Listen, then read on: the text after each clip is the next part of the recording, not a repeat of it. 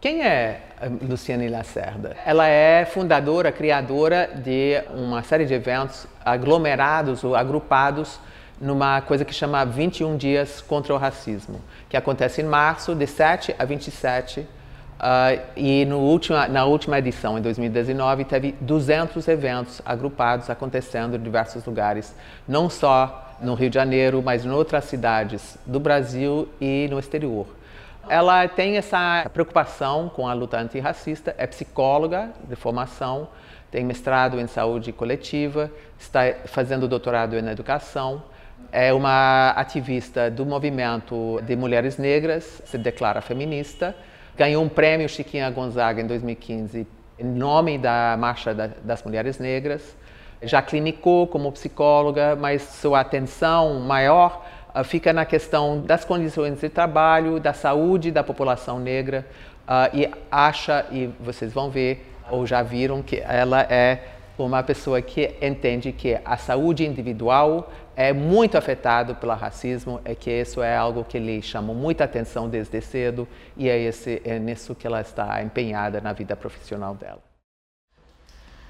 Bom, eu sou Luciane Lacerda, sou psicóloga, é um bom dia hoje, porque é o dia do psicólogo e a gente, é, podendo falar das questões religiosas, a gente está num momento importante é, da eleição é, do Conselho Federal de Psicologia, porque está entrelaçando questões religiosas é, no meio desse processo. É um processo que está tentando retroagir no tempo, retroagir nas posições. A gente está num momento super importante de colocar uma linha nesse processo, né? de é, não aceitar questões que não respeitem o ser humano. Então, eu sou uma militante do movimento de mulheres negras, né, do feminismo negro. É, sou psicóloga desde 1985 e por essas razões eu acho que a psicologia tem um compromisso com o indivíduo, é, principalmente com esse indivíduo que é tão é, desqualificado, que é tão retirado do seu lugar, que é a população negra. Então, isso para mim me define, isso para mim é orgânico. Colocar esse reforço é, para essa subjetividade dessas pessoas é absolutamente importante.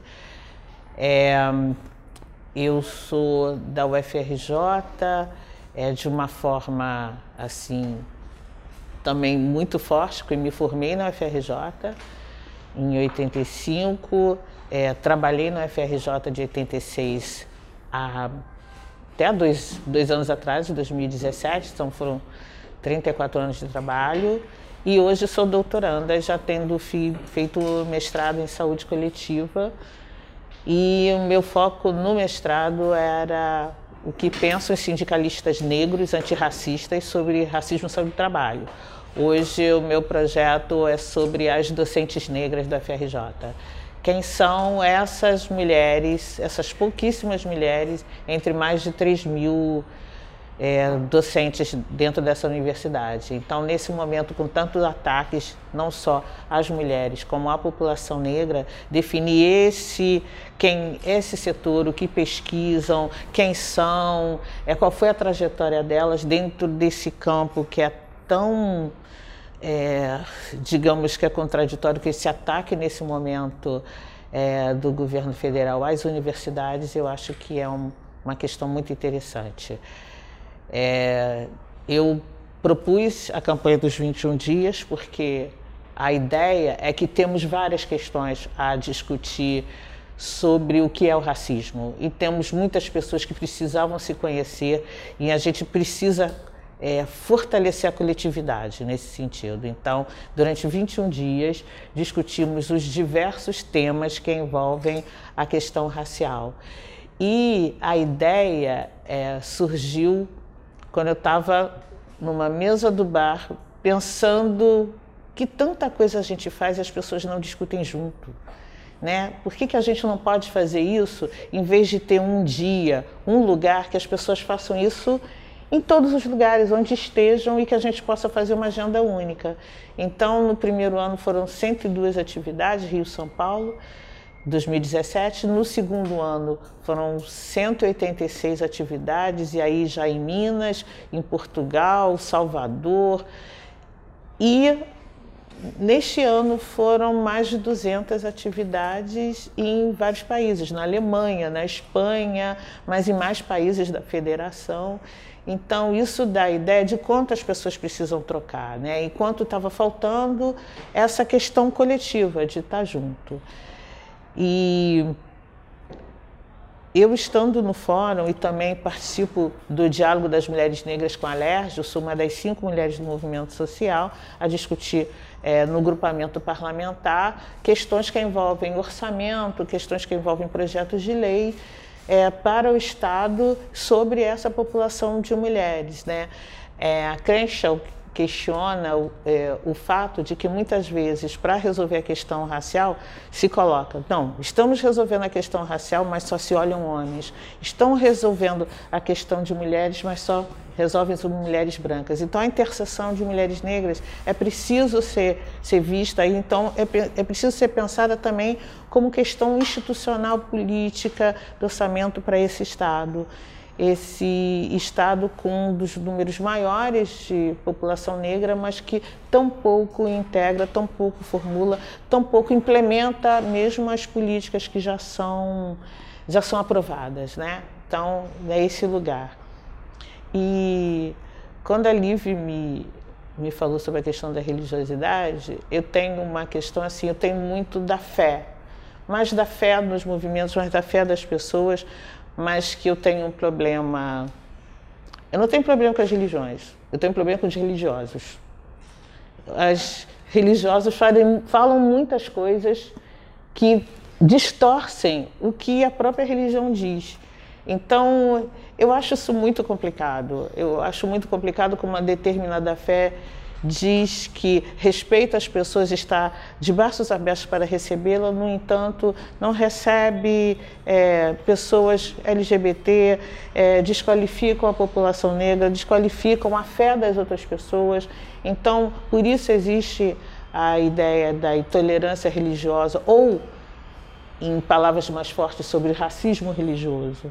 Né? Quando você desqualifica essa fé, quando você destrói, como o governo do estado fez para fazer o BRT, destruiu o primeiro terreno de Umbanda do Rio de Janeiro. Né? Isso é alto desrespeito sobre isso.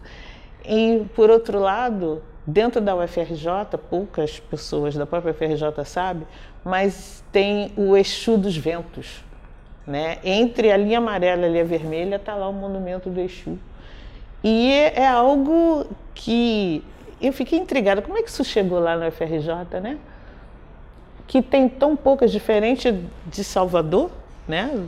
Da Bahia, não tem né, esses movimentos sobre essa, essa religião. E, claro, a, a empresa que fez a linha amarela era baiana. Então eu colocou lá o Exu do Ventos e durante muito tempo as religiões afro-brasileiras iam lá homenagear Exu e algumas religiões pentecostais iam lá dizer que aquilo era do diabo. Mas veja, não existe diabo na religião afro-brasileira. Né? O diabo não existe. E Exu é aquele que abre e fecha caminhos. Né? Então, é, é que nem a linha amarela e a linha vermelha, né? Atualmente. Ela foi feita e construída para abrir caminhos, mas dependendo da situação do Rio de Janeiro, ela pode fechar completamente e deixar o Rio de Janeiro um caos. Né? Então tem essa, essa questão forte. E não existe bem e mal na religião brasileira. Eu, eu falo desta religião que eu respeito até por conta da minha ancestralidade, mas existem, para alguns setores do movimento negro também, é ser muçulmano também é respeitar a sua ancestralidade. Né? Então, durante um período, é, setores do movimento negro se colocaram como muçulmanos para respeitar essa questão. Então, é, eu sou de Oxum,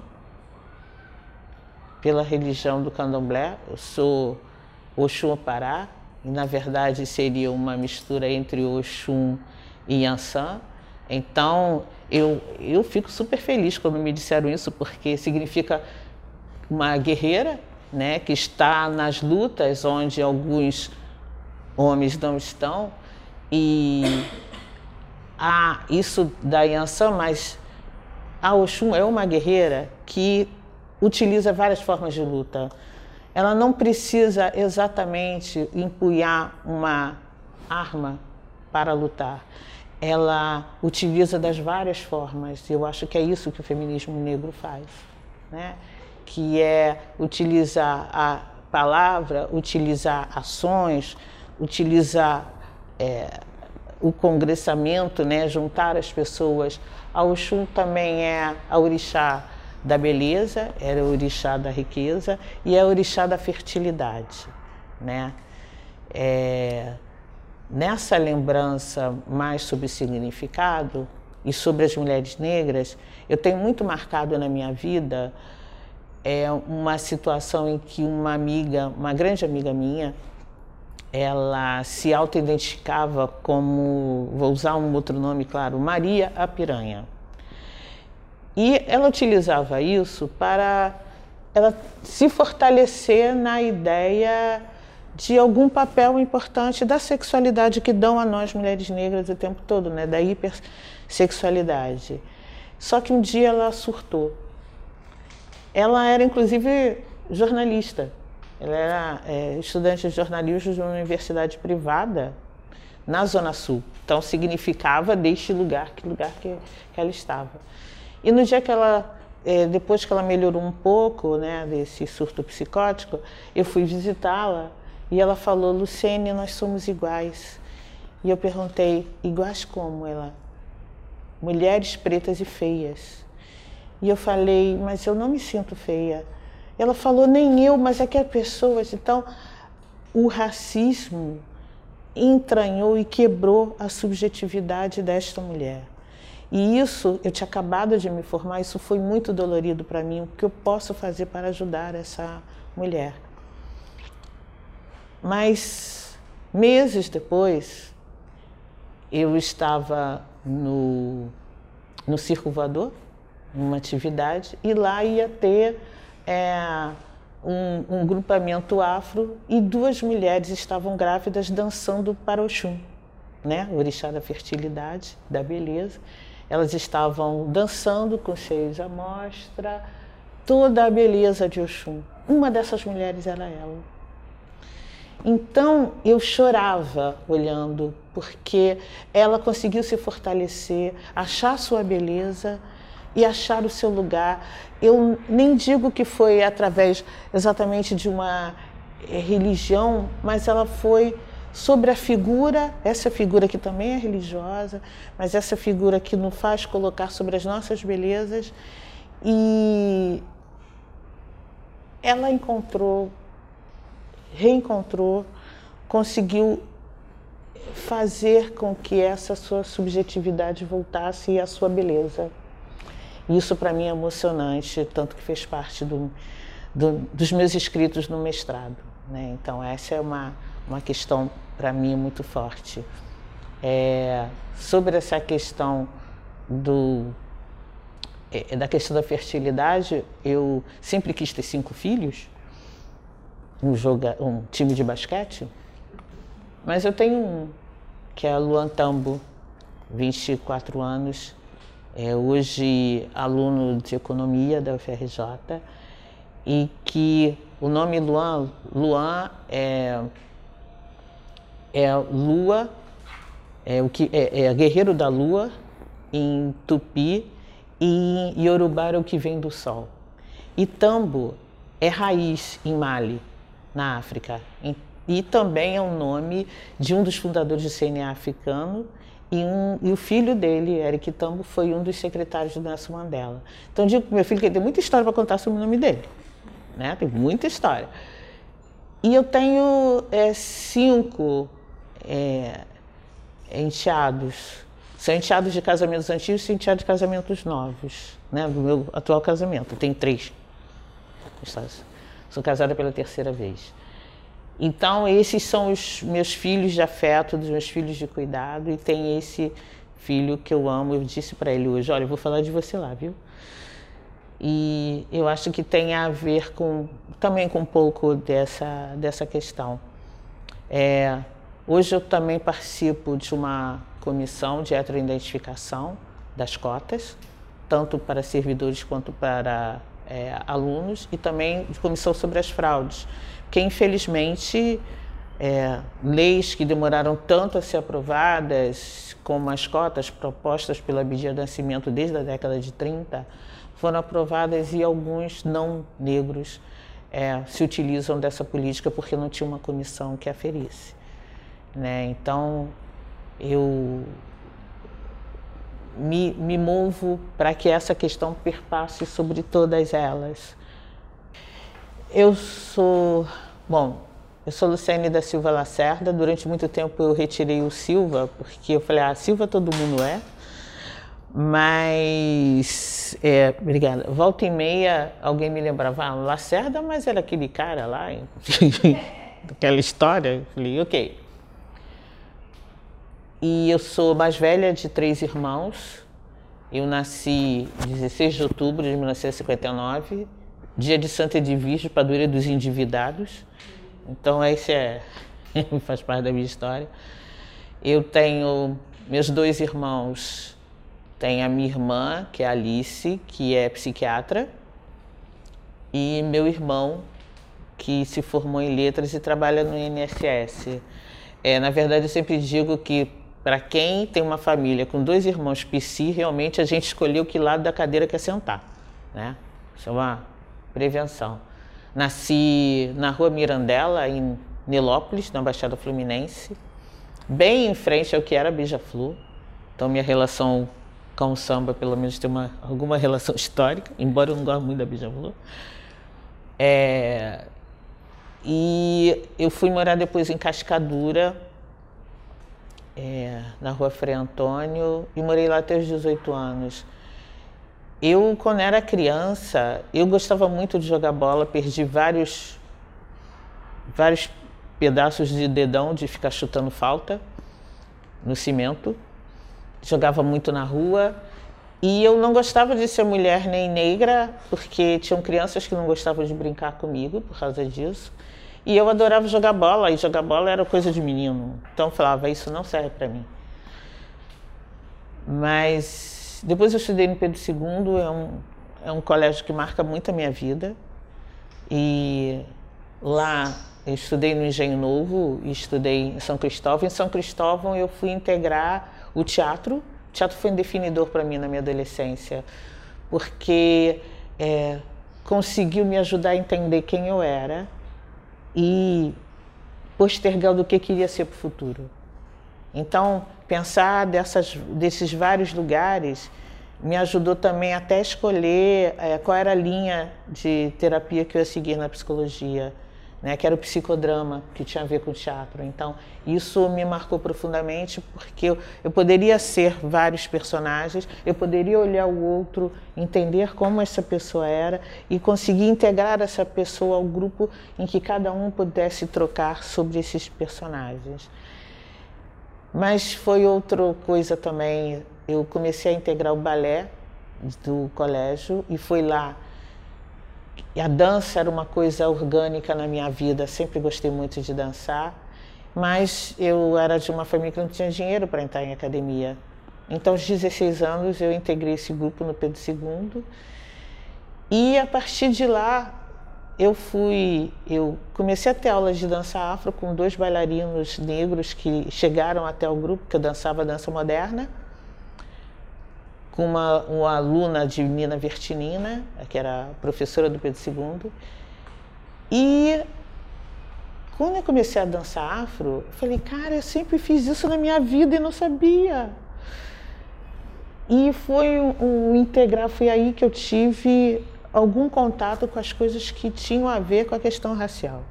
Foi neste momento, então, eu antes de conhecer a religião afro, eu conheci a dança afro, né?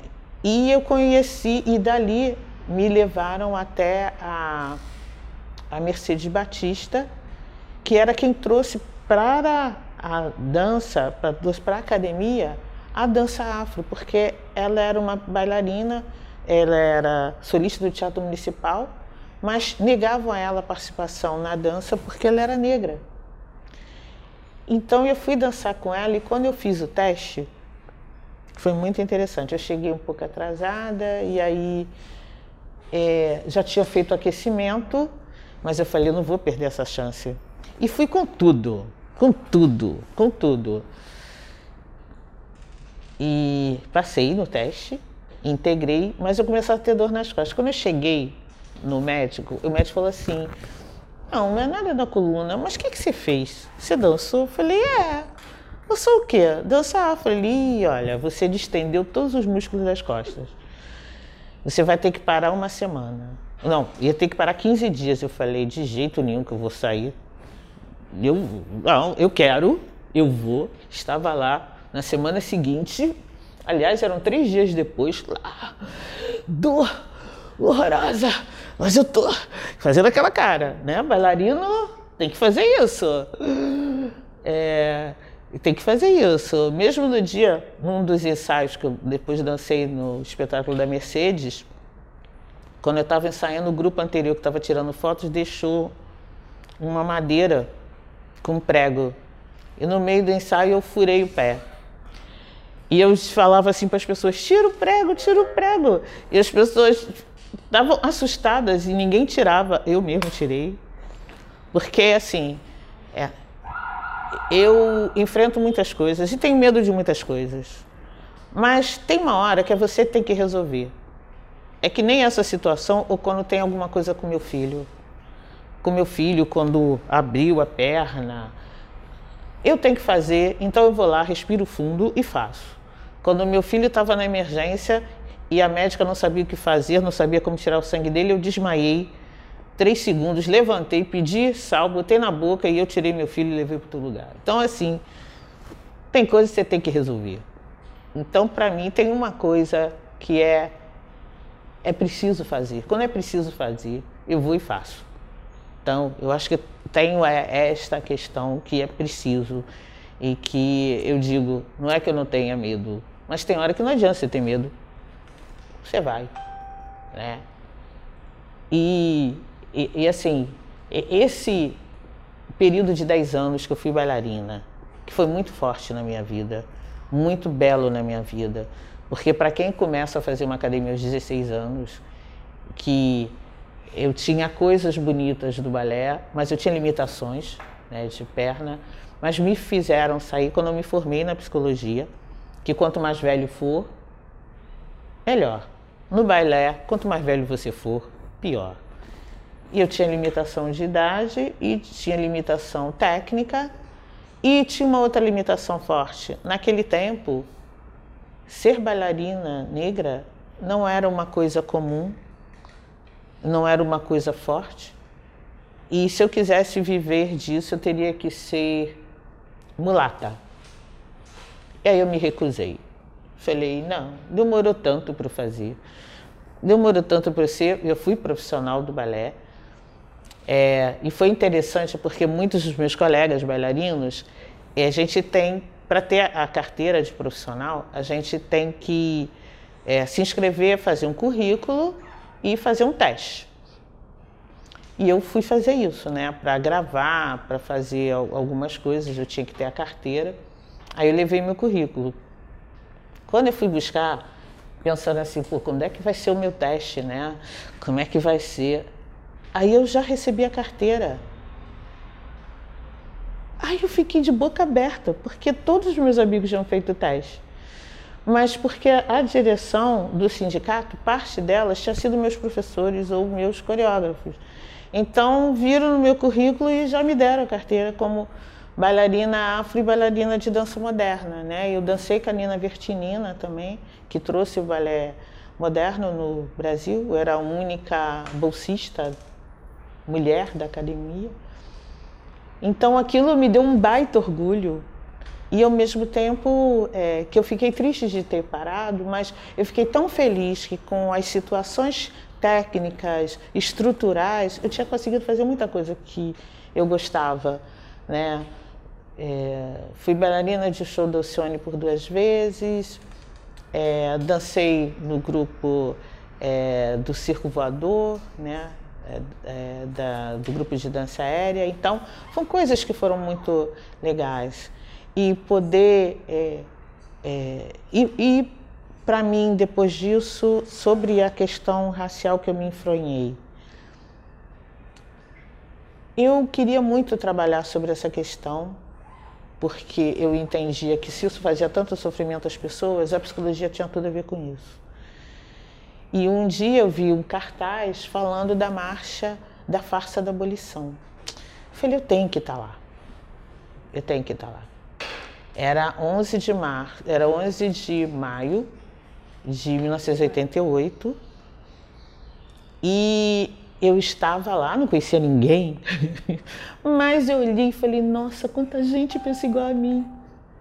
E eu fiquei extasiada vendo aquele lugar. Mas tinha militares é, e IPM cercando, impedindo a, a, ida da marcha, porque é, Dom Morelli, da, da Arquidiocese de Duque de Caxias, tinha dito que o Duque de Caxias tinha sido um exterminador, porque na Guerra do Paraguai, além de a gente terminar com muitos dos indígenas né, do Paraguai, é, foram chamados é, negros que ainda eram é, que ainda eram escravizados para ir para a batalha, que se eles fossem, eles poderiam ser libertos.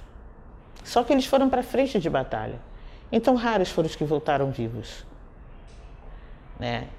E aí, é, os militares se utilizaram disso para dizer que não poderia passar pelo Ministério do Exército porque iam destruir a estátua do Duque de Caxias.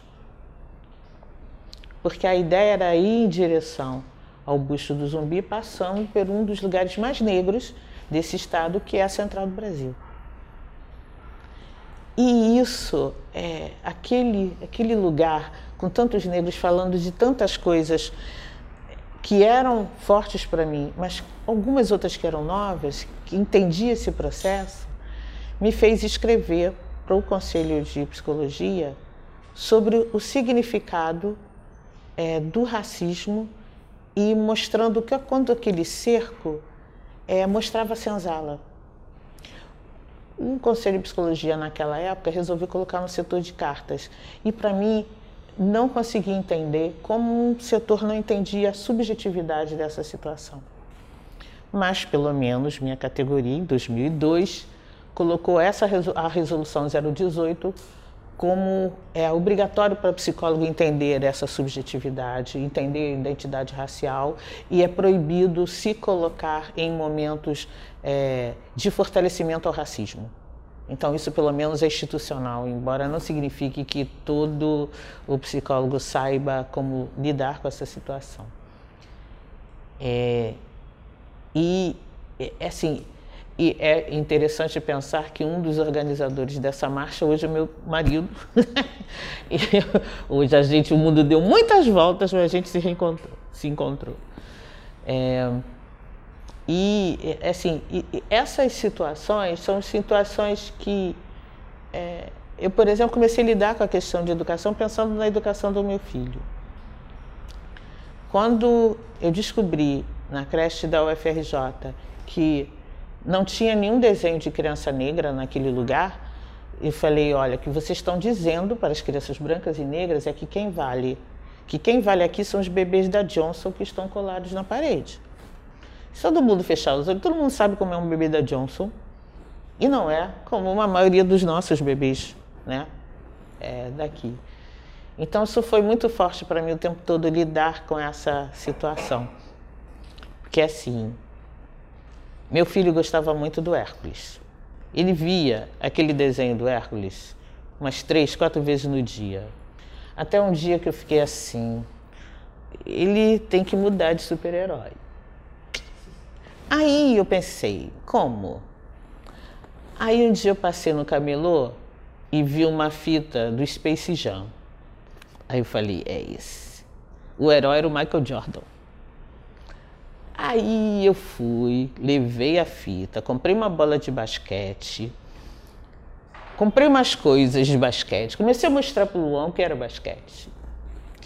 E ele via Michael Jordan, Space Jam, direto. Ele esqueceu o Hércules, isso. O problema não é ser contra o Hércules, o problema é que ele não pode ter só um herói que não seja igual a ele, porque ele é meu herói. Né? É, é, é assim. E, então, é, é, esse, eu acho que é esses fortalecimentos que, em princípio, parecem nada, mas são importantes, que precisam ser vistos. Ou então, é, quando em determinado momento, por uma, um falecimento de várias pessoas é, da creche, meu filho precisou de, de terapia, sim, de terapia e de banhos dos orixás, né? Porque o pai dele é Ogã, era Ogã, é Ogã, então fomos para todas as situações. E aí, na primeira psicóloga que ele foi, depois de uma avaliação, ela chegou e disse: Eu não posso tratar o seu filho, porque ele falou em orixá, então orixá e a terapia não se coadunam. Aí eu olhei para ela: Por quê? Porque ele não tem problema, quem tem é você. E outra coisa que ela disse também é que como o consultório dela era no Jardim Botânico, eu morava em Ramos, eu com certeza não ia poder ir, porque eu ia chegar, não ia chegar, ia faltar. Eu falei, você não pode dizer isso. E claro que eu não fiquei com essa terapeuta, né, evidente. Mas depois o, ah, o, o seguinte, é, na avaliação falou, você ensina seu filho a ter raiva de branco? Eu falei, não porque senão você não era o terapeuta dele e eu não trabalhava onde trabalho, ele não estava na creche que está. Mas o que eu ensino a meu filho é que no dia que ele receber uma situação de racismo, o problema não é dele, é do outro. Então ele precisa entender esse processo, ele precisa saber o que é isso. Então existem as situações do respeito ao outro, do, dele entender como é o processo e que fez com que eu ficasse muito feliz que depois disso, quando ele estava na escola, é, e ele foi resolvido de trança pela primeira vez, e apontaram ele como é, cabelo de maconheiro ou cabelo de traficante, é, ele falou: Você está sendo racista, isso aos oito anos de idade. Você está sendo racista, denunciou os, os colegas, a professora dele e a professora do menino. Aí eu tive a certeza que eu tinha preparado meu filho. Então, essa é uma das, é, das questões que precisam é, ter. Ele é, é interessante que ele está em busca de uma religião. Eu falei, vá, desde que essa religião seja libertadora, por favor. eu não acredito muito nisso, mas ele, ele está indo à procura de uma, tendo uma mãe sem religião, um padrasto sem religião e um pai Ogã, né, do candomblé. Então ele está em busca de alguma coisa que ele acredite. A única certeza que eu quero muito é que ele acredite nele. Né? E o resto das questões que ele se envolver que sejam fortes desde que ele vá à frente. Quando lembra dessas questões do feminismo negro, eu me lembro, para mim é muito marcante, é 88, porque em 88 foi uma data que não foi só é, sobre essa marcha da face da abolição, mas também um momento em que as mulheres negras resolveram se reunir em um encontro. Foi a data do primeiro encontro de mulheres, porque é, era preciso fazer essa junção. E é interessante que as mulheres brancas disseram: vocês estão rachando o movimento, somos todas mulheres. E o movimento negro dizia: vocês estão rachando o movimento, somos todos negros. E o movimento de mulheres negras falou: não, nós não estamos rachando, nós estamos acrescentando a questão racial ao feminismo e acrescentando a questão de gênero à luta do movimento negro. Então, é preciso que essas questões estejam colocadas. É, foi período também que as mulheres negras colocaram sob a responsabilidade paterna, porque o maior número de chefes de família e das mulheres sozinhas são as mulheres negras e que têm seus filhos abandonados.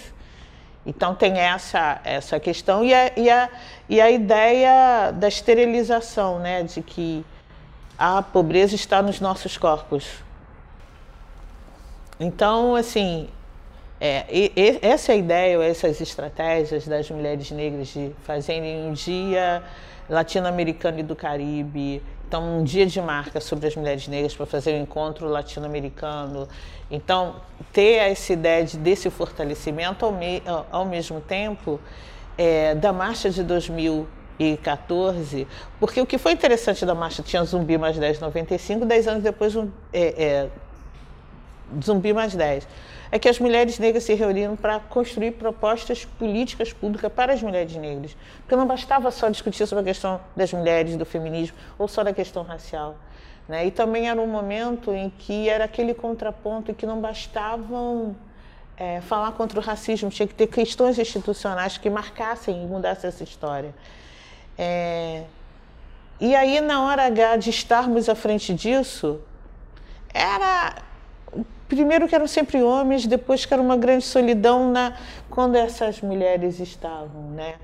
O ataque a, a qual era a prioridade, o ataque a este lugar, que ao mesmo tempo você tem um círculo dessa construção, você que tem que resolver lá na hora e a solidão se instala, né? Porque tem um nome, tem um ataque e tem é, é, um ataque dessa instituição. Porque muitas vezes a representatividade faz com que ela seja a única pessoa dentro de um monte de homens e mulheres brancas. É, em que colocam sempre a justificativa. Não, nós temos, olha só, a pessoa está lá. Né? Não, tem até essa pessoa lá e que se você refere a um nome apenas sobre todas as coisas, você não só dá um peso grande nas costas dessa pessoa, como mostra o quanto racista e ceticista se está sendo, porque não consegue ver outros elementos, né?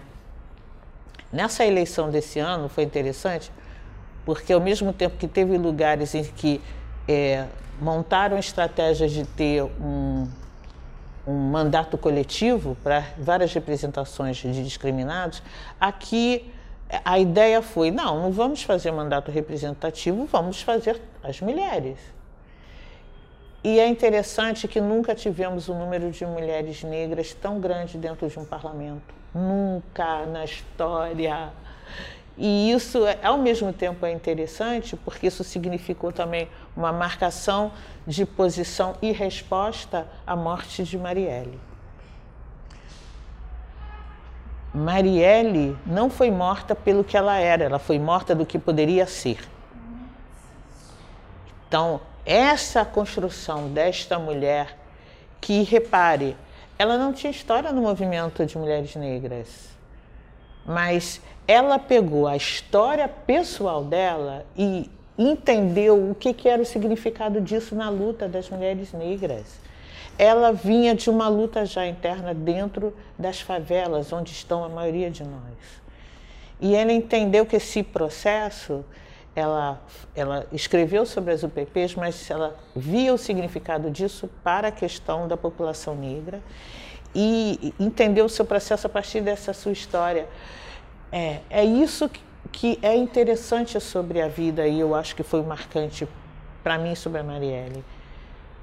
Porque não é que ela não, não tenha lido sobre as histórias, sobre é, os teóricos, sobre as mulheres negras, mas conseguiu ver a partir da sua história e transformar disso do que, que poderia ser as leis.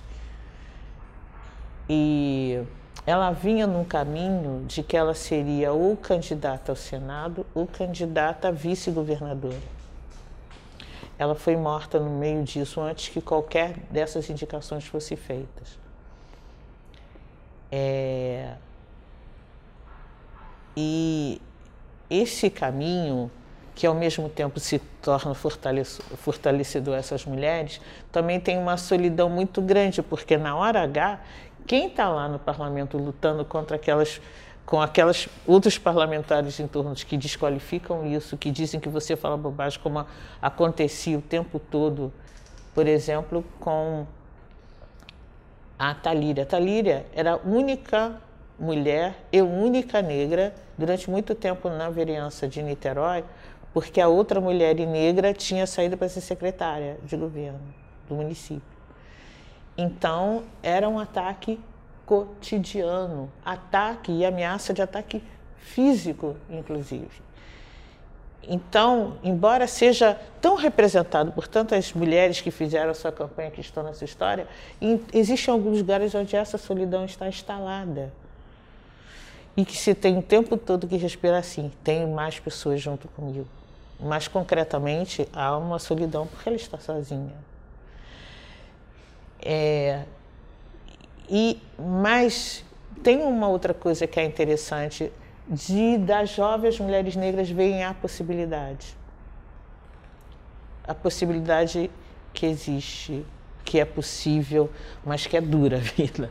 Para chegar até lá e construir essa história e pensar nas histórias cotidianas, de ver é, os snipes, de ver o ataque, de ver os tiros, de ver é, o desrespeito dentro de sala de aula, de ver quando você está integra uma universidade, por exemplo, consegue ter uma quando eu, eu e minha irmã passamos no vestibular, teve almoço familiar, né? Tem uma festa familiar, os vizinhos ficavam porque éramos nós duas e mais uma menina as primeiras da vizinhança passarem numa escola pública, numa universidade pública.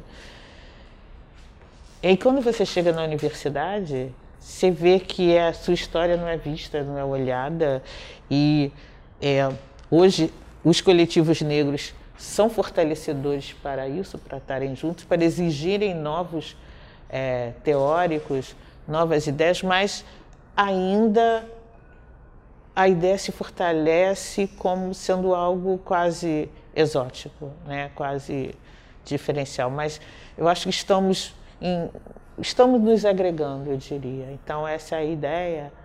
Como tem o Fórum Marielles lá em, na Bahia, que conseguiram as mulheres agregar e resolveram, não, nada disso. Chega de homem branco sendo prefeito de uma cidade com tantas mulheres negras em torno da Vilma Reis, uma mulher. Então, isso é, é uma ideia é, forte, integrante, é, de, de poder estar nesse lugar de que é. é.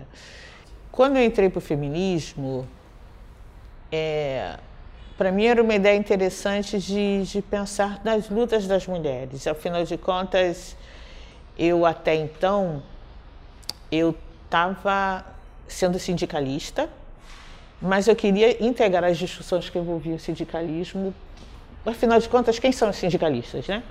São mulheres, são negros, é a nossa maioria da população, mas o, sindicalismo só pensava no que que é, quanto iria ganhar, qual era a luta sindical, mas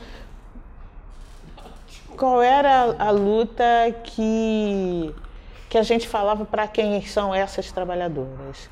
Então, eu, por exemplo, é, me saí de uma direção do sindicato porque nós fizemos uma campanha que envolvia a discussão das mulheres trabalhadoras e das trabalhadores negros, mas toda vez que a gente queria trazer essa discussão, é, falavam, não, mas isso é para depois que a gente agora tem uma campanha. Só que a campanha não incluía essa, essas pessoas que eram as trabalhadoras. E foi, e apesar de ir para reuniões de mulheres, foi quando eu saí do movimento sindical, falei, não, se não discute quem são os trabalhadores, eu vou votar e me enfronhei na questão do feminismo. Então, fui participar de mais organização feminista, fui é, ler mais sobre isso, fui fazer formação mas ainda me integrava que essa, intrigava que essa formação, embora falasse do estupro, do trabalho, pensava, mas nós mulheres negras temos questões que são além dessas. Por exemplo, quando a gente lia sobre a luta é, das mulheres pela entrada no mercado de trabalho. nós já estávamos no mercado de trabalho. As que eram é, ou as escravas de ganho, ou as que eram libertas e já estavam em outro lugar, faziam o seu angu, ela já, a gente já estava no mercado de trabalho. E mesmo isso, na formalidade, no início do século, quando é, veio a construção da saúde pública, a formação de enfermeiras de saúde pública, elas eram proibidas para as mulheres negras. Só oito anos depois que se puderam entrar porque eram vistas como mulheres sujas e contaminantes. É, então, como existia isso? Que discussão é essa que não era feita no feminismo? E dentro do movimento negro, como a gente discutia isso sobre as mulheres negras? Eu comecei a, a tratar como é que a gente podia juntar isso sendo segmentos muito diferenciados, né? Foi quando eu conheci algumas das mulheres que começavam a discutir sobre isso e tinha meio um entrave nos dois, né? É, então, e era muito interessante. Na época, o pobre do meu marido, ele sofria muito porque quando você resolve estar numa luta e você não vê a compreensão disso, é, você vai para o outro extremo. Mas, ao mesmo tempo, tinha uma leitura que era assim. É, eu ia numa reunião colocava a minha posição. E teve um dia que eu cheguei em casa e ele falou: Por que você não concordou comigo? Eu falei: Alto lá? Como assim? E assim, essas coisas que não estão no livro, né? Você faz uma luta sindical e de repente olha estas situações. E foi muito libertador para mim entender é, que papel é esse que era além do cotidiano. Então é interessante quando você discute feminismo que você vê que nada pode ser natural nada pode ser naturalizado.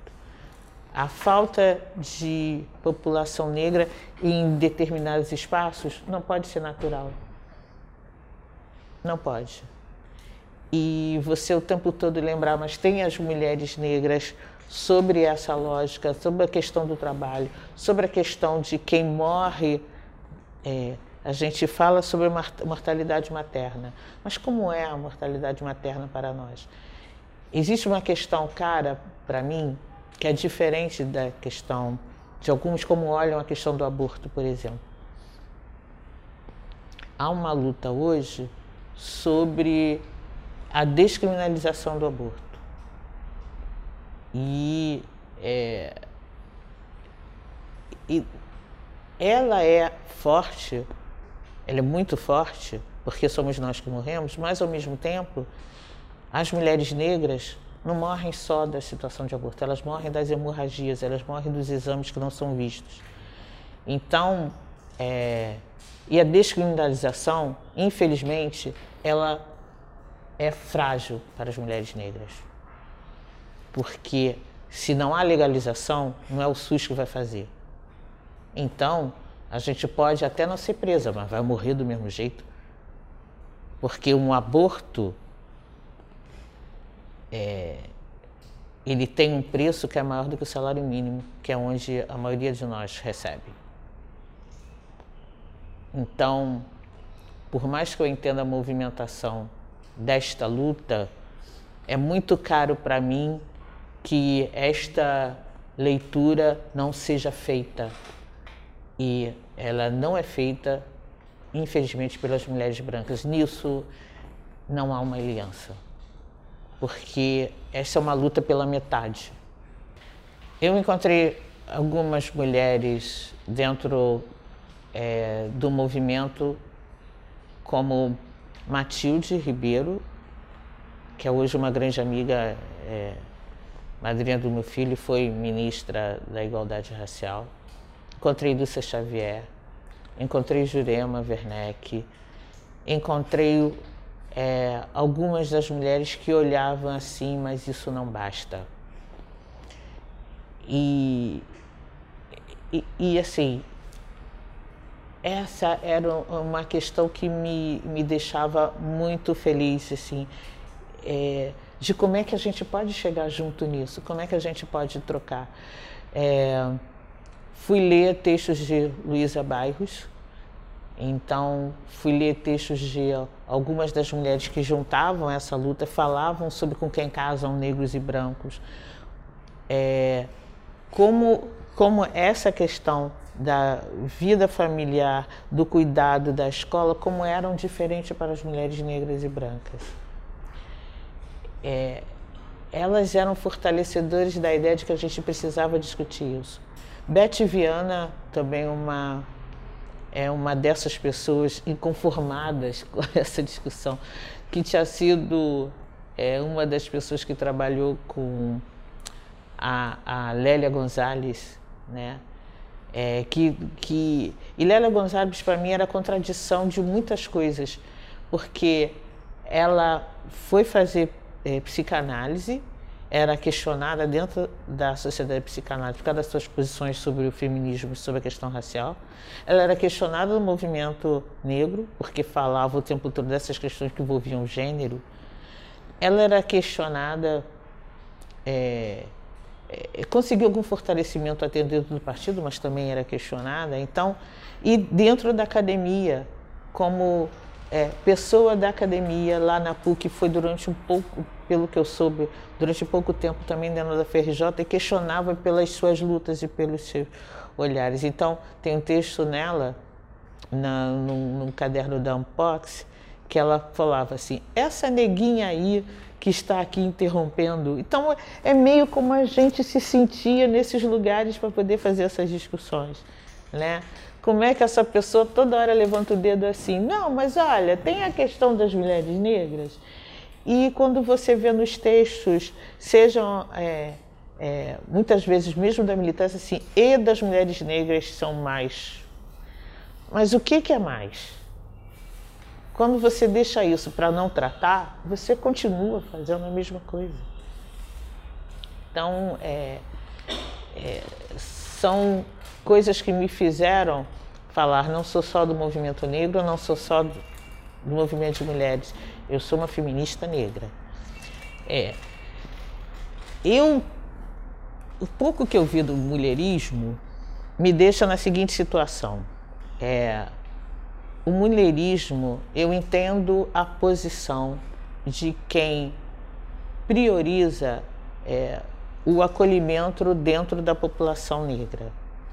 Porque é verdade, somos nós que recebemos essa população que recebe os tiros são as mulheres negras que vão lá e vão até o final, quando o filho é morto. São essas pessoas que vão. São as mulheres negras que estão lá nas filas da penitenciária, ou as que, principalmente com essa guerra às drogas, são elas que são presas por causa dos seus filhos, dos seus maridos, dos seus irmãos.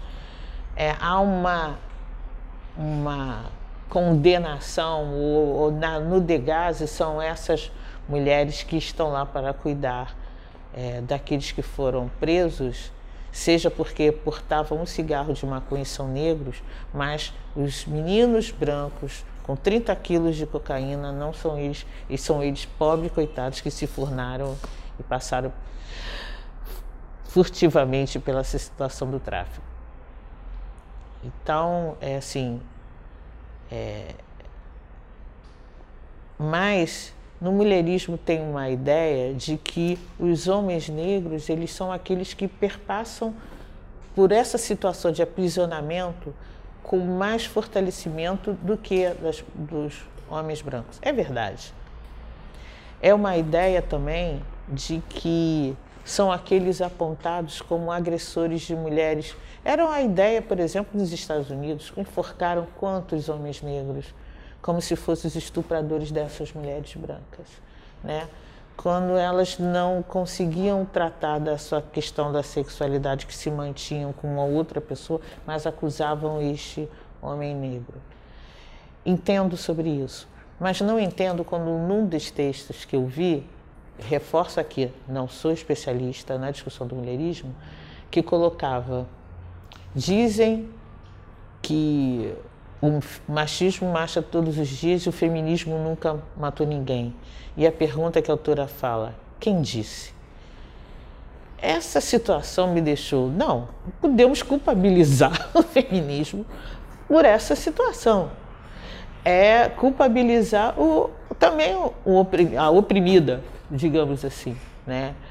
É que nem você dizer, não, os, os, a população negra, o movimento negro é culpado por também fazer é, é, a, a, população negra, as pessoas negras também são racistas, ou as mulheres são machistas. Você culpabiliza o oprimido, a oprimida o tempo todo. Então, nessa situação, eu sou discordante desse mulherismo e que também, mesmo que seja um companheiro negro, se ele cometer um, um ato, principalmente contra as mulheres, desculpe, mas ele precisa, de alguma maneira, ser criminalizado. E eu não estou dizendo aqui criminalizado de estar dentro de, dessas cadeias que estão hoje, que não socializam ninguém, mas de alguma forma isso precisa ser colocado na estrutura da sociedade. Não pode ser visto como algo que vai. algo que não nos protege, não pode ser colocado.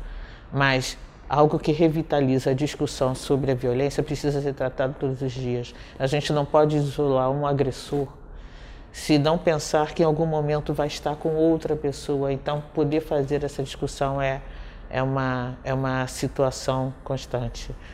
Então, é, eu reforço a ideia do feminismo como aquela em que a gente precisa, em que não é ideia de disputa entre homens e mulheres, é uma ideia de que as mulheres são pessoas, é a ideia que este indivíduo, esta indivídua, faz parte dessa sociedade e que das mulheres negras principalmente, isso precisa perpassar pela ideia, é, essa ideia da interseccionalidade, que em alguns aspectos é, foi até questionado pela Angela Davis, mas que para mim, quando você pensa que é preciso pensar que as pessoas não são um só pedaço. Eu não sou só mulher, eu não sou só negra, eu não sou só heterossexual, eu não sou só mãe, eu sou várias coisas e que tudo isso, tudo isso que me carregam fazem parte de uma ideia, dessa ideia de quem eu sou.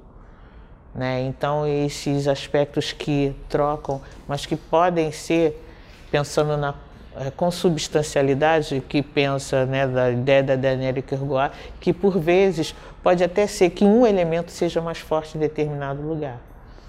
Eu me formei na universidade, vim trabalhar na universidade por 34 anos e estou de novo na universidade. Durante algum tempo, o movimento colocava que a universidade ela turvava, é, retirava é, as pessoas do movimento do seu campo de luta. É, eu, durante muito tempo, ficava muito na dúvida, mas eu estou nesse lugar. Então, o que, que eu vou fazer com esse lugar? Eu, meu filho foi para a creche da universidade. O que, que eu ia fazer nesse lugar? Eu, eu, eu, tinha que modificar alguma coisa do que eu via constantemente é, nele.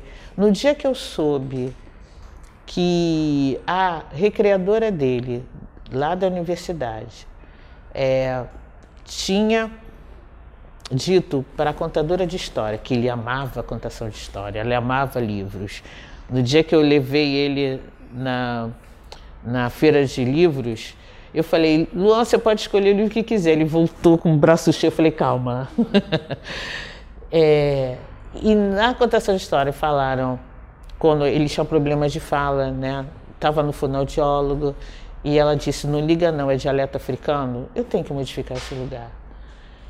E a, na época, a contadora de história falou assim para mim: Olha, me pediram para não te contar. Falei: Sinto muito.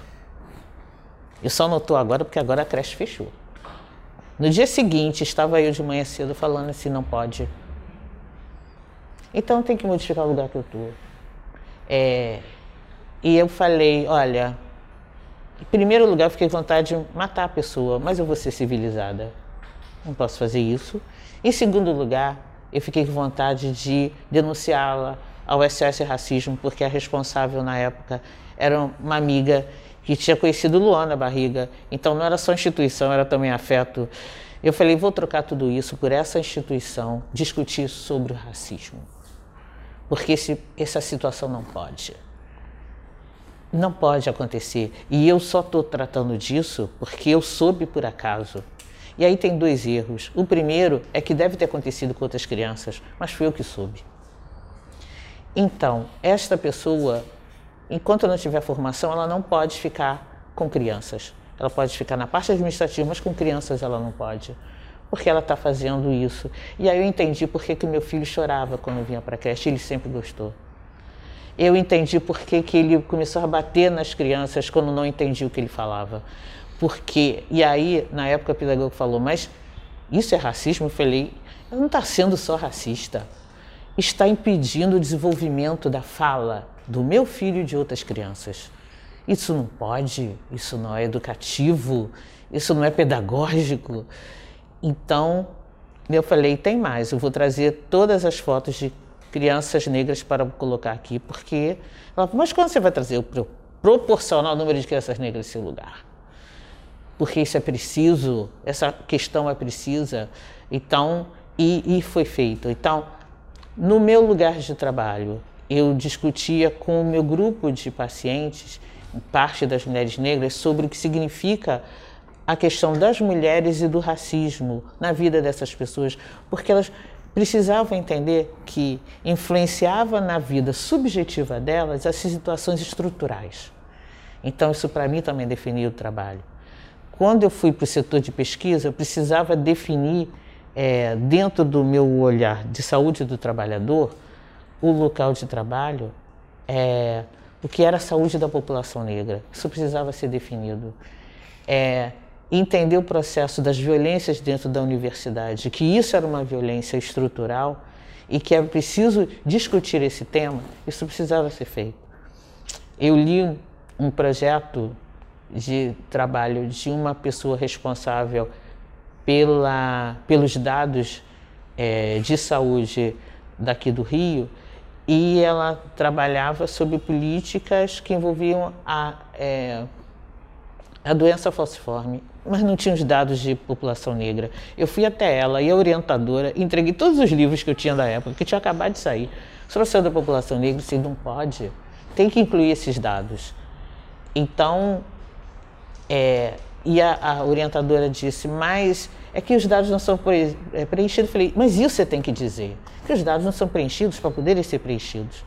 Então, na verdade, a minha opção é onde eu estou, eu preciso falar disso. Então, se eu perpassar pela vida do meu filho, em que quando saiu os primeiros livros de história é, da África, eu comprei e entreguei para o professor de história da escola dele. Na verdade, eu entreguei para a escola e falei: vocês precisam usar isso.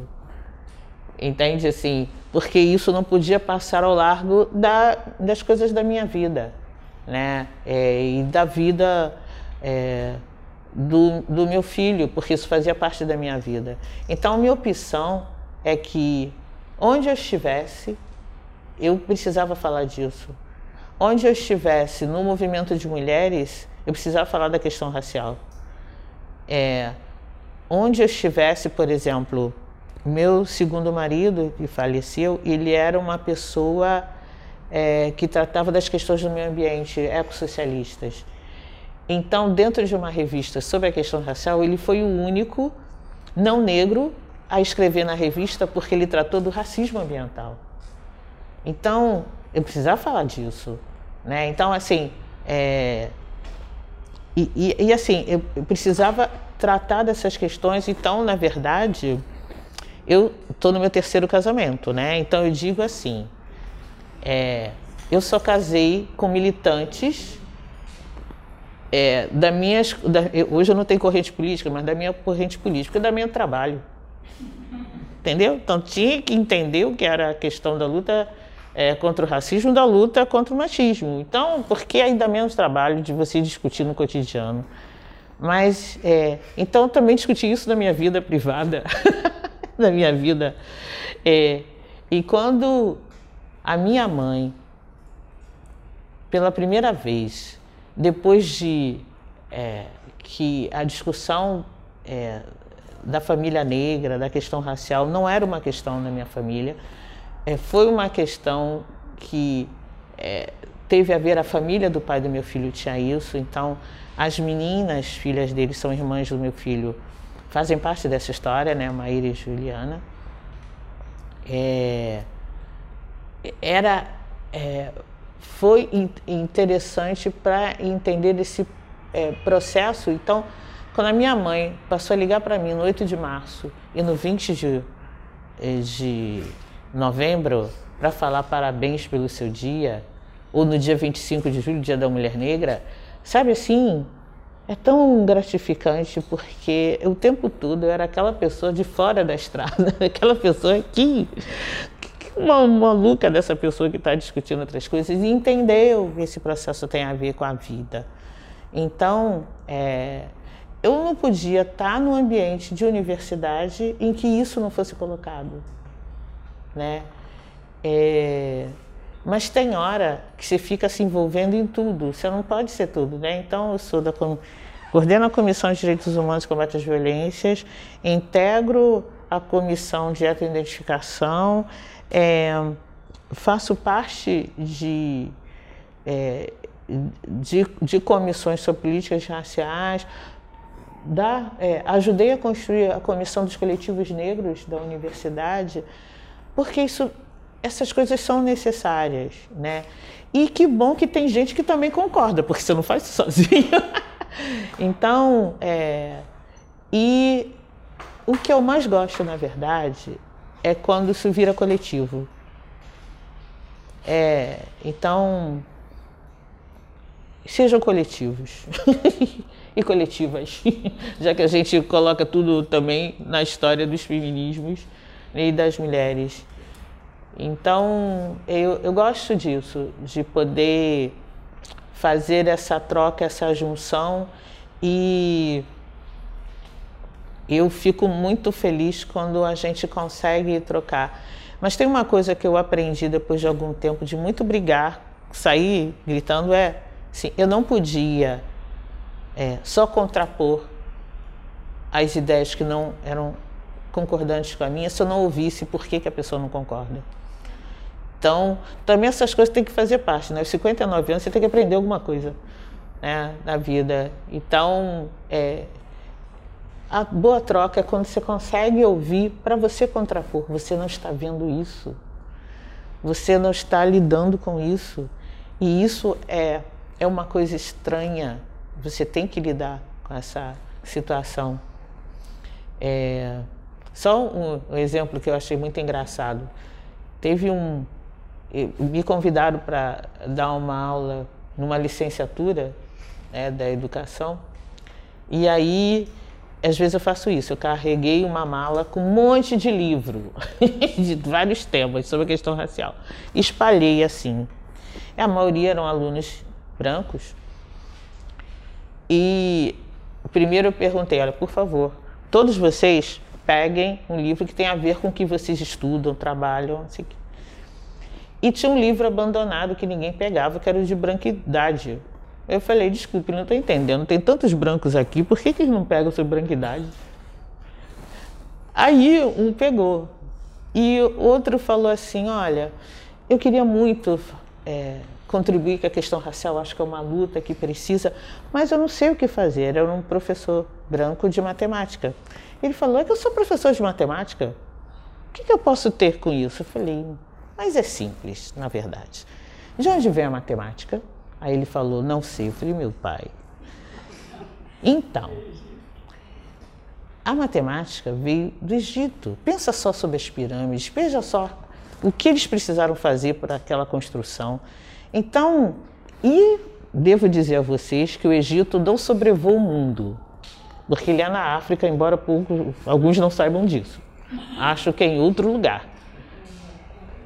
Mas, assim, olha o que, você pode começar a discutir com seus alunos de onde vem a matemática.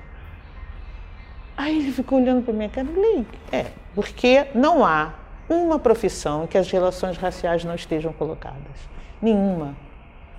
Então, eu há pouco tempo, pensando na universidade, é, eu tive um momento de. Eu fiquei estupefata, depois fui irritada, depois eu fiquei, não vou, vou ignorar isso. Uma professora que estuda sobre, sobre guerras, sobre a questão de políticas de saúde no mundo, sobre a questão de é, das empresas farmacêuticas no mundo, políticas econômicas sobre isso, a saúde, é, em que eu fui propor num determinado lugar que todo mundo pensasse sobre o que estuda a partir da questão racial. Essa pessoa, assim, não, eu não posso porque nada que eu estudo tem a ver com isso. Eu li para aquela, como assim? Você já ouviu falar de que as questões que hoje são é, sobre ética nas pesquisas têm a ver com o que aconteceu no Alabama, com as pesquisas sobre, é, sobre sífilis? Você sabe que as empresas farmacêuticas no mundo faziam testes na África? Como assim que as medicações eram todas testadas sobre isso nessa população pobre e negra? Como assim? É... Se não conseguir sensibilizar essa pessoa, pelo menos o resto das pessoas ficaram assim. Claro que tem. então, é... essas questões me movem tanto que eu não consigo sair de lá, né? Estou aposentada. e ainda é, tento mobilizar, porque me formei lá. Então, eu fiquei feliz, por exemplo, quando teve a comissão institucionalizada dos coletivos negros. E, então, é, isso me move, essas questões, é, as questões cotidianas me movem, pensando de como é que eu posso fazer do meu pequeno lugar.